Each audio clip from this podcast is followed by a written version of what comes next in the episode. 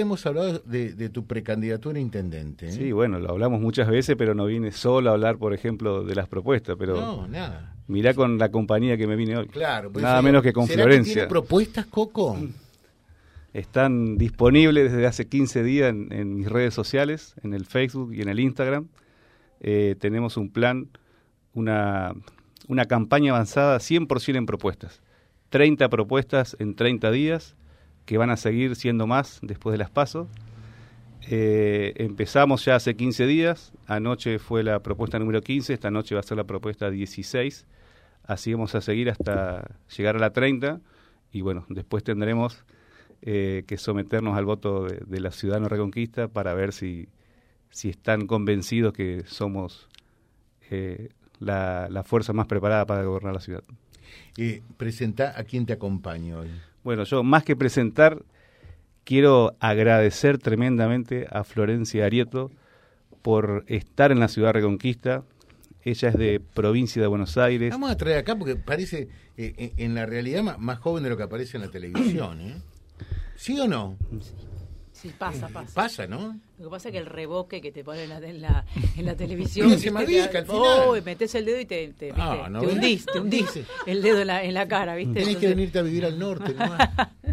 qué fresco, qué es un frío que no hace tanto frío acá, ¿viste? Allá es todo húmedo. Todo pero no, pero... Además es una selva, ¿no? Yo si algo no, no viviría en Buenos Aires, por ejemplo.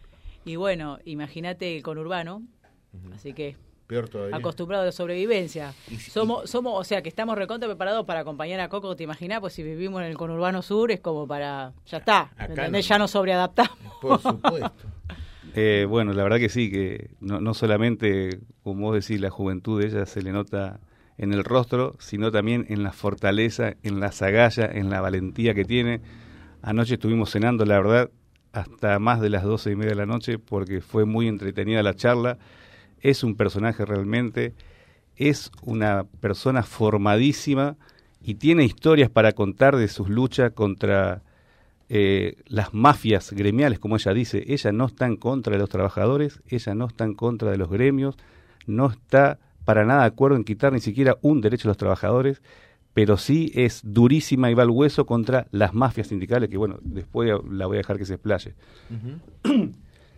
Florencia. Lo que quería agradecerle es, porque cuando yo pedí para que ella venga a la ciudad Reconquista, porque ella es el pilar de uno de nuestros ejes, que es seguridad, trabajo y educación. Ella en el tema trabajo está haciendo un trabajo tremendo en defensa de los emprendedores, de las pymes, de los que generan trabajo, pagan impuestos. O sea, viene teniendo una lucha de hace años y ella recién a partir del domingo confirmó que va a ser candidata a senadora por provincia de Buenos Aires, tercera sección, que es, como ella dijo, la parte sur de Buenos Aires, la más poblada, 5 millones de habitantes. Hay que ir a robar el portaaviones allá. ¿Sí? Por eso voy. Yo soy un eh, comando. O sea, ella hoy debería estar de campaña en La Matanza y está en la ciudad Reconquista por el compromiso que hizo. Así que yo muy agradecido y bueno, yo quiero aprovechar que ella está para para que nos cuente un poco de, de sus historias, de su trayectoria, de su lucha y por qué nosotros consideramos que este es el debate que tenemos que darnos hoy en la Argentina, en la provincia, localmente. La única salida que tiene hoy nuestro país es a través de la inversión privada, del empleo privado, de mayores exportaciones, mayores inversiones. Se terminaron ya la intentar salir por el lado de los subsidios, por el lado de los planes, ya quedó demostrado que lo único que hizo fue aumentar la pobreza. La salida es con más trabajo, con más producción. Hoy estaba leyendo en el diario de la Nación, el gobierno de Brasil, de Lula, que es un gobierno centro-izquierda, le está por dar subsidios al campo para que, que, incrementen la producción del orden de los 70 mil millones de dólares. Entonces nosotros, ¿qué estamos esperando para tomar eh, ese camino? Florencia, ¿qué tal? ¿Cómo le va a usted? Florencia Arieto, Bienvenida, buen día. ¿eh? Gracias, gracias por la invitación, buen día. Bueno, eh, en, definitiva, eh, ¿descubrió que hay mafias en el sindicalismo, en los gremialistas? Mira, el, tiempo pasa tan rápido que mi primera denuncia a Moyano por Independiente fue en el 2012. Pasaron 10 años. La vida, ¿no? En el medio, nunca. Y él siguió poderoso, fuerte, fundiendo pymes, extorsionando trabajadores, y parece que nada cambiaba. Bueno, eh, en Santa Fe, en Rosario, nació una organización que fundamos con Verónica Razzini, que es dueña de una empresa que tiene hormigonera y recicladora y que fue bloqueada por el sindicato de camioneros durante cuatro meses. Fue un caso que tomó mucha, mucho conocimiento, ayudamos mucho a, hacerlo público. Y yo le prometí que después que resolvamos el tema iba a venir a conocer la empresa y en, y en un pilón de piedras, ahí en la recicladora, dijimos que había que hacer algo más, que había que transformar esa lucha en acción colectiva, porque si no, no sirve mucho. Y bueno, y ahí nació el movimiento empresarial antibloqueo. Y fue durante, eso fue principio del 21. Y, y a partir de ahí empezamos a hacer un trabajo con todas las pymes, más que nada de confianza, ¿no? de trazar una confianza.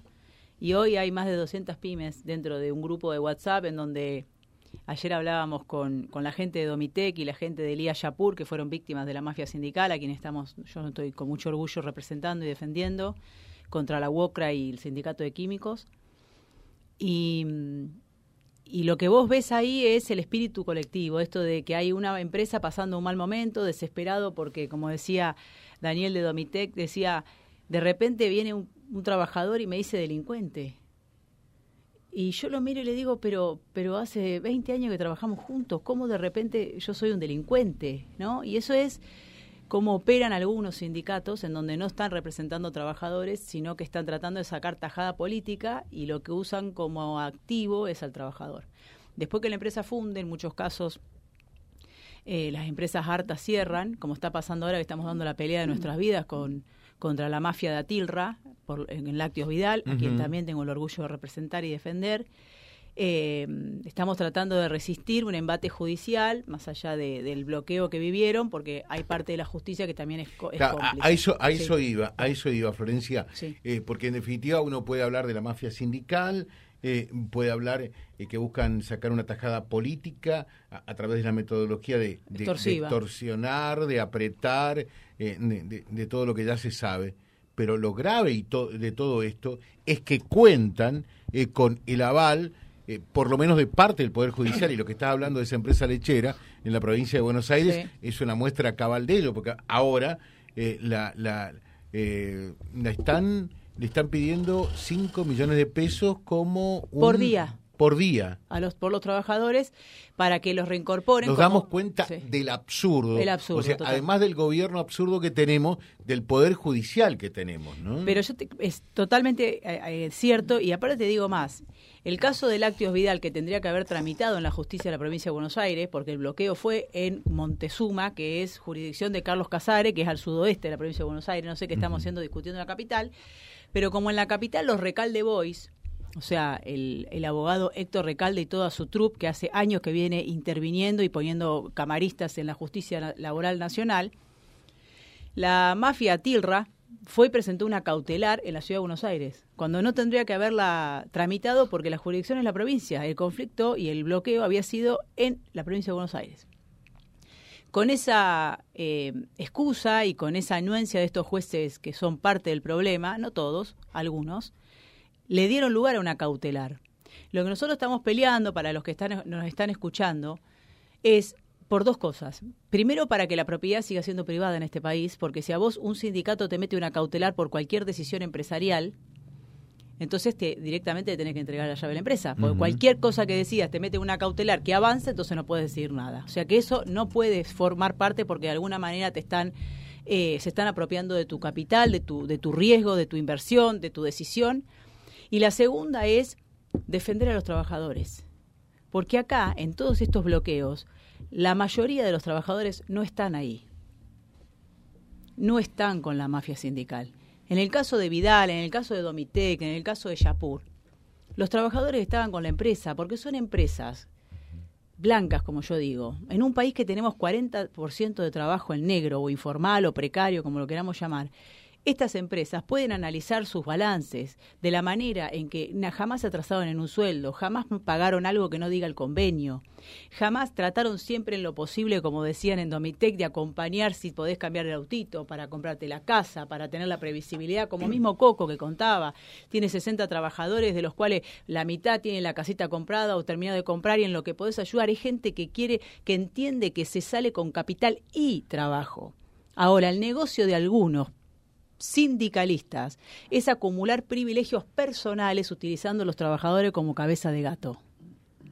Eso es lo que no vamos a permitir. Déjalo ahí, voy a dos consejos porque Coco decía, eh, en definitiva, Florencia Arieto eh, es una cruzada eh, con respecto a la mafia sindical, pero a su vez apoya al trabajador como tal y a, las pymes, al emprendedor, al que quiere producir en este país.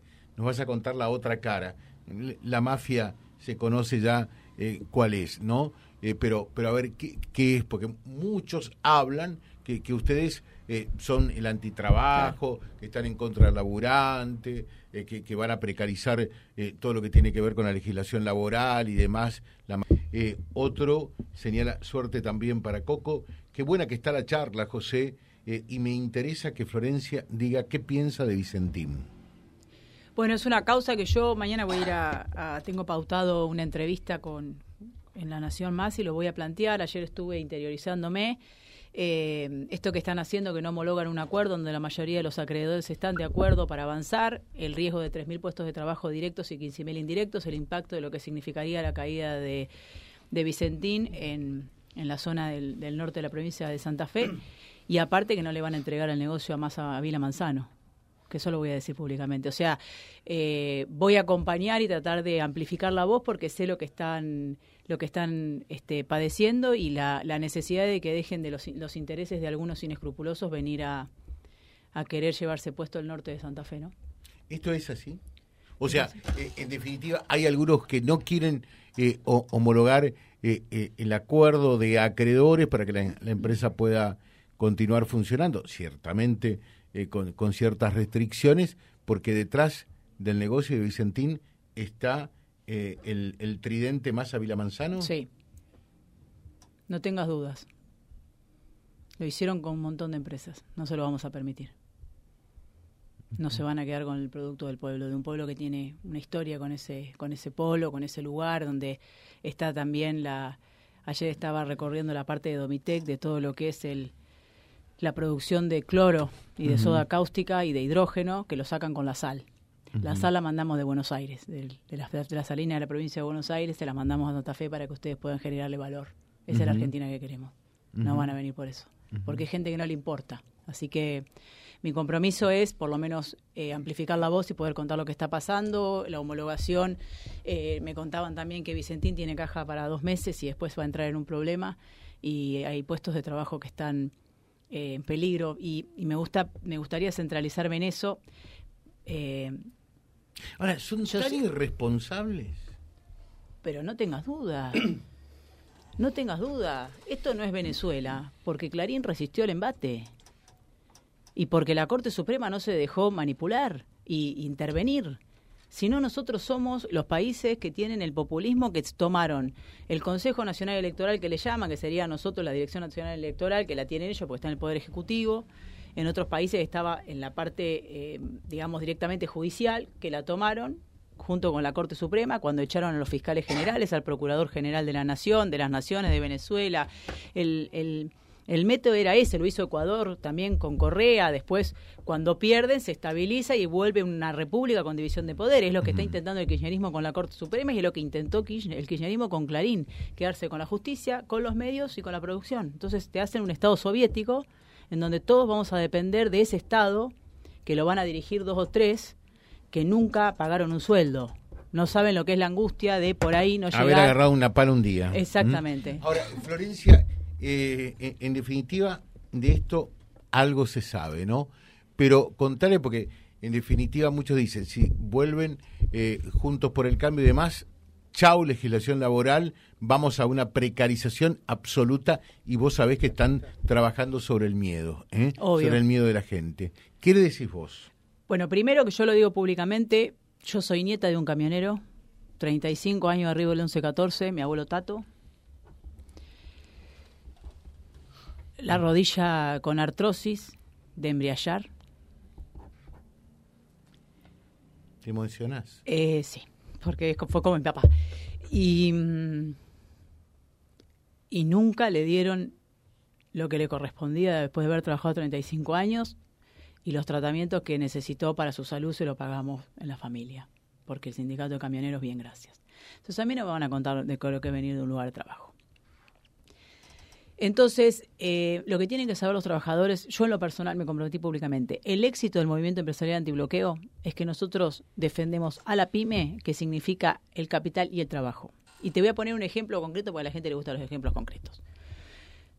Me llama una pyme, una hormigonera de La Ferrer. Quiero decirles a los, a los ciudadanos, los compatriotas de Reconquista, La Ferrer es el tercer cordón de la matanza. O sea, Afganistán. ¿Ok? Para que entendamos. El primer cordón es Ramos Mejía. Me explico, el segundo cordón es, este, bueno, a ver, una de las, de las ciudades más conocidas. Eh, bueno, es un barrio que se llama, no, bueno, no me acuerdo ahora. El tercer cordón es Virrey del Pino, La Ferrer, Isidro Casanova, lo más mm. populoso, lo más abandonado, lo que tiene menos infraestructura en La Matanza.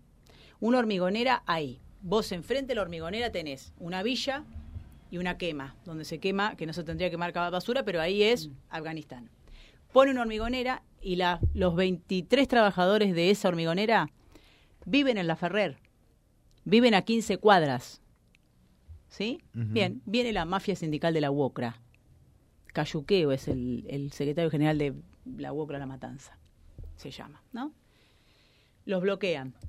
Viste que el hormigón se pudre si no lo, si no lo, lo vendés y lo usás a tiempo. Bueno, no le permitían sacar el hormigón, no le permitían hacer nada. Entonces lo que hace el dueño tenía dos localidades más, Malvinas Argentinas y Avellaneda, también en el conurbano, uno en el conurbano sur y el otro en el conurbano norte, en donde tenían dos empresas, o sea, la misma empresa con dos sedes, digamos. Entonces mandó a los trabajadores allá para que puedan laburar y para que no estén ahí peleándose con la mafia sindical me llama y me dice, mira, pasa esto y esto, esto, tengo hace tres meses la, la, la, empresa cerrada en la Ferrer, los trabajadores son de la Ferrer, o sea, yo le pago los viáticos para que vayan de la Ferrer a Avellaneda o a Malvina a trabajar en las otras dos sedes, pero tiene Dani, que era uno de los muchachos, eh, tiene quiere ir en el auto, ¿viste? Y tiene dos horas de viaje para allá y dos horas para volver. Cuando, cuando si está abierta la de la Matanza, la de la, de la Ferrer, tenés diez minutos va caminando me dice, por favor, bueno, le digo, yo te, yo te, yo te, vamos, yo te, voy a ayudar, vamos a trabajar, vamos a hacer todo. Y me dice, ¿en cuánto más o menos la vamos a abrir? Mañana. Yo la voy a abrir. Y que venga la mafia sindical. Se va a tener que enfrentar conmigo con la ley. Y fui y abrí. Obviamente vinieron, qué sé yo. Entonces lo hice citar a los trabajadores, estaban afuera, no entraron, estaban en la vereda, no hay vereda ahí, pero bueno, en la mm. parte al lado de la quema, digamos, por enfrente de la, a la empresa. Nosotros estábamos adentro con los trabajadores, los hice venir a los trabajadores. Tuve una reunión con ellos y les dije, yo estoy acá para defenderlos. ¿Qué necesitan?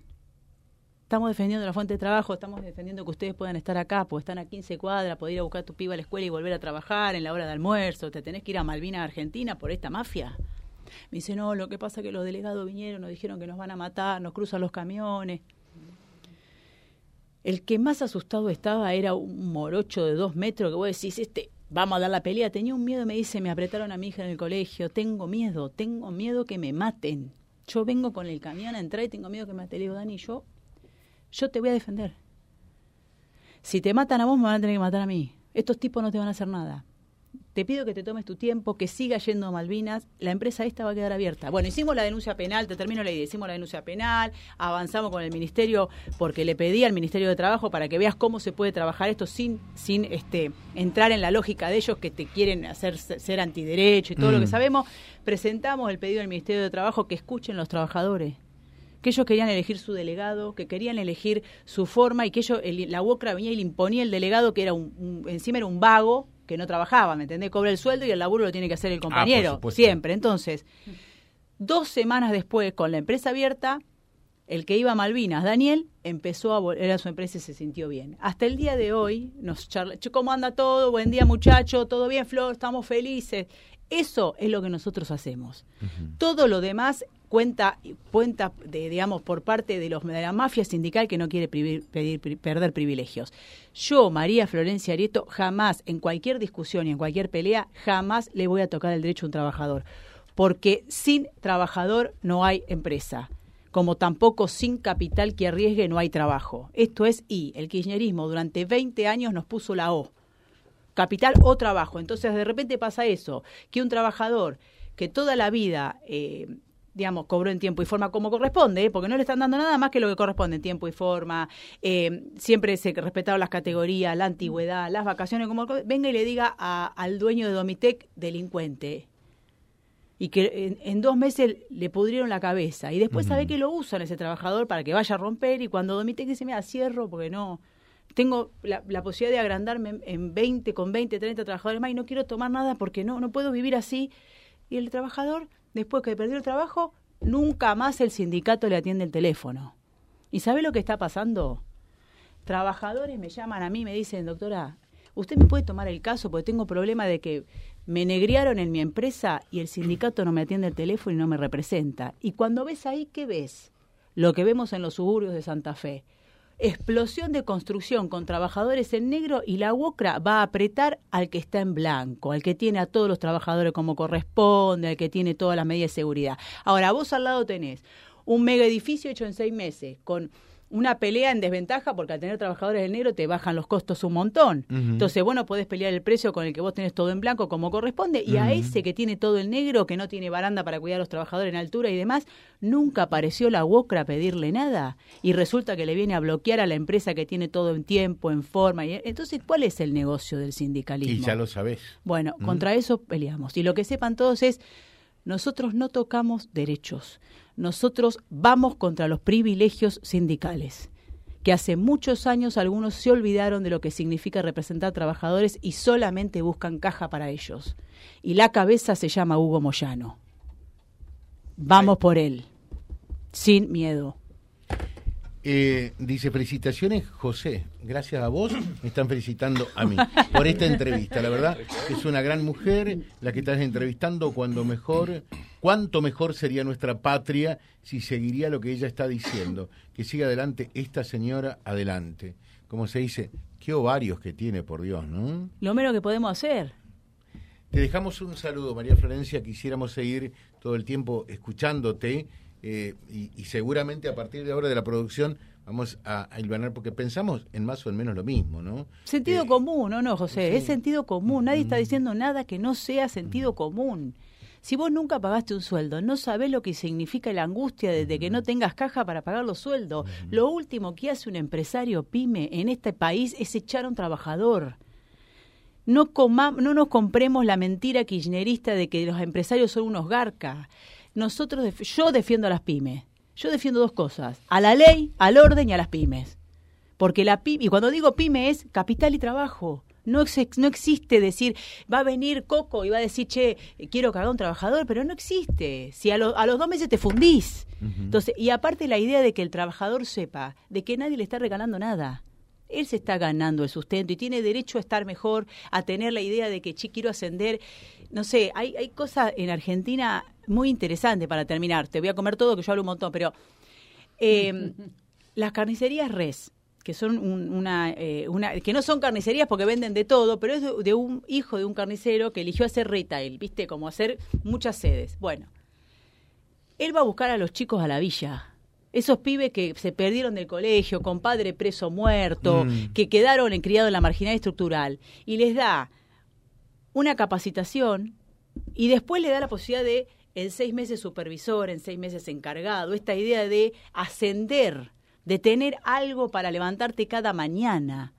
Eso es, son las pymes argentinas. Cuando vos ves lo que logró acá, que te decía, que convierte en sal en cloro, soda cáustica e hidrógeno, un ingeniero de reconquista que hizo la planta desde cero, en Reconquista, en el, en el, en el complejo de Vicentín, que es Domitec. Javier, el ingeniero, que hizo lo que hacen a escala los que producen cloro en chiquitito para 500 kilómetros de la redonda. Eso es talento argentino, eso somos nosotros, esas son las pymes, eso defendemos. Lo demás está todo construido para que acá tengamos, o sea, ¿alguna vez escucharon a, a la CGT hablar del 40% de trabajo informal? La proliferación de planes es un fracaso de la CGT. Mm. Porque si hay plan, entonces vos no defendiste trabajadores o no fuiste a, acompañar a una empresa que genere más trabajo registrado y más trabajo. qué lindo sería un, debate entre Florencia y Cristina? Sería hermoso, fantástico. Porque aparte, ¿sabes qué? Les quiero decir a todos, yo soy peronista. Y estos miércoles me robaron hasta el peronismo. Porque lo que hay hoy, como dijo el general Perón en algún momento, es sáquense la camiseta comunista porque abajo hay peronismo, pero lo que tienen puesto es una camiseta comunista. Nada de lo que están haciendo tiene que ver con lo que en algún momento fue el peronismo. Entonces hay que vencerlos. Kirchnerismo nunca más. Te dejo un saludo. Gracias. Eh, María Florencia Arieto, charlando con nosotros en la mañana de la radio, por Dios casi que fue una bomba atómica. ¿eh? Eh, dice, soy camionero, no nos dejan trabajar, somos laburantes, no somos delincuentes. Eh, termina de hablar con nosotros, está con Coco Váscolo. gracias, Coco. Tenés una entrevista más conseguida acá por traer la Florencia Arieto www.vialibre.ar, nuestra página en la web, en Face, Instagram y YouTube. Vía Libre Reconquista. Vía Libre. Más y mejor comunicados.